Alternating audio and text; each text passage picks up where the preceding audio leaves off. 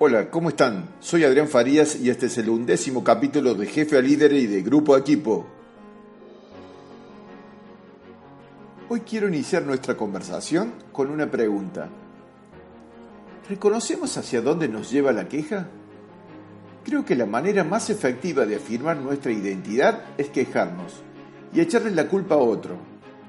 Resulta cada vez más difícil encontrar una conversación, reunión o situación que esté libre de este tipo de diálogo en cualquiera de los ámbitos de nuestras relaciones humanas.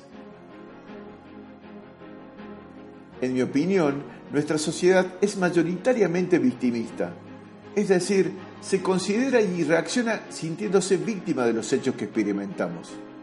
Por ello, cuando me consultan acerca de cuál sería el área prioritaria de mejora de los líderes de equipos, elijo manifestar sobre la destreza del ejercicio efectivo de la responsabilidad, entendida como la habilidad para responder, es decir, declarar qué hacer y hacerlo.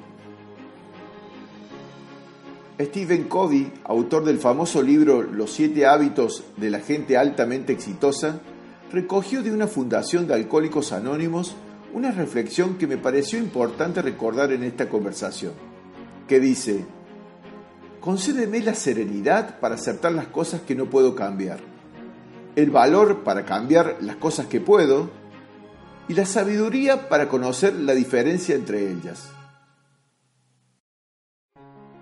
Les pido escuchen cómo en cada línea de la oración facilita el desarrollo del autoliderazgo, permitiendo que nos liberemos del ser víctimas y simultáneamente comencemos a cultivar la responsabilidad que se necesita para poder afrontar cada experiencia.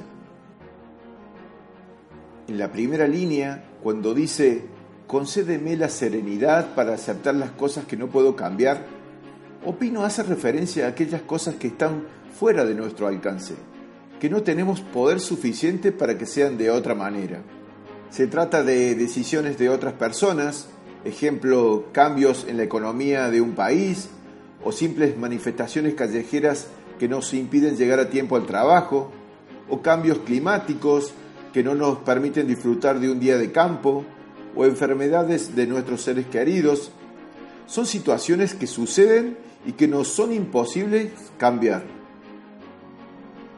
Opino que la decisión más sana que podemos adoptar ante lo que no podemos cambiar es aceptarlo.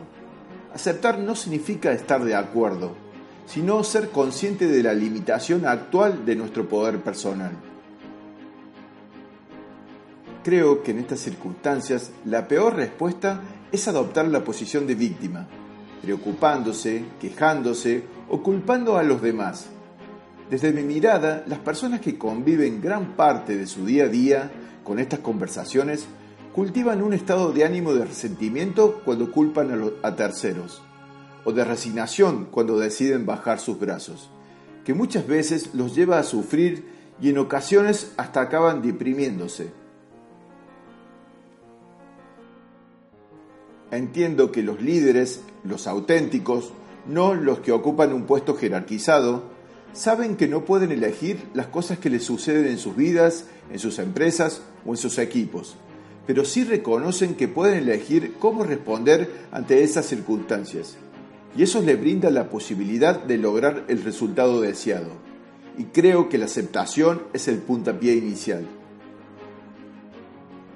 La segunda línea de la oración que recató Covey dice, el valor para cambiar las cosas que puedo. Apela a movilizar el valor para cambiar lo que se puede. Opino que se trata de una llamada a la acción, a la proactividad, a lanzarse en la experiencia del hacer Quejarse, echarle la culpa a los demás es muy fácil, pero arriesgarse en hacer algo para cambiar la situación requiere tomar la iniciativa, esfuerzo y determinación. Es necesario apelar a la valentía y a la confianza para aceptar la responsabilidad de hacerse cargo de elegir. Probablemente los líderes forjan su habilidad en este espacio. Creo que las acciones generan siempre un resultado provocan determinadas consecuencias y desde esos resultados el líder ejerce su influencia en el equipo y en el mundo. Por último, la línea final nos dice, y la sabiduría para conocer la diferencia entre ellas. Acá creo que se señala la necesidad de discriminar lo que puedes y no puedes, las acciones que están condicionadas por los juicios y creencias. Aquí el líder puede dar un nuevo paso hacia adelante, para desafiar juicios, creencias y certezas, que considere son los limitantes para la situación, y cambiarlas por otras que sean poderosas, que le permitan poder hacer lo que antes se creía que no se podía realizar. Considero que nos sobran ejemplos de líderes que se animaron a romper creencias.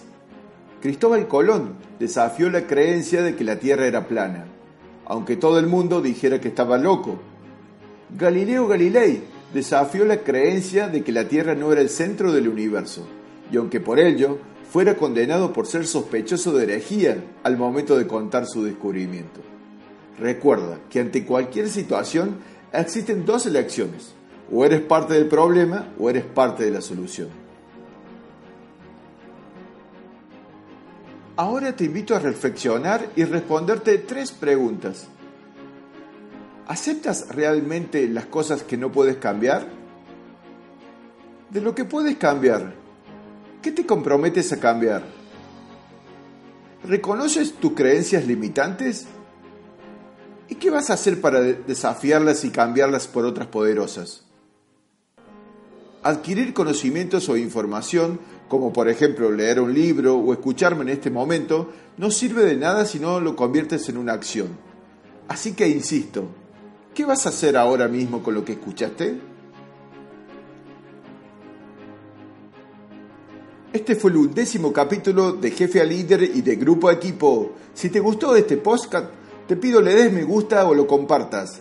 Si necesitas que en los próximos capítulos reflexionemos de algo que te interesa, te pido lo escribas en los comentarios. Si requieres más información, entra a mi web www.adrianfarias.com, registrate y hacernos saber tu inquietud. Muchas gracias por escucharme. Hasta la próxima semana.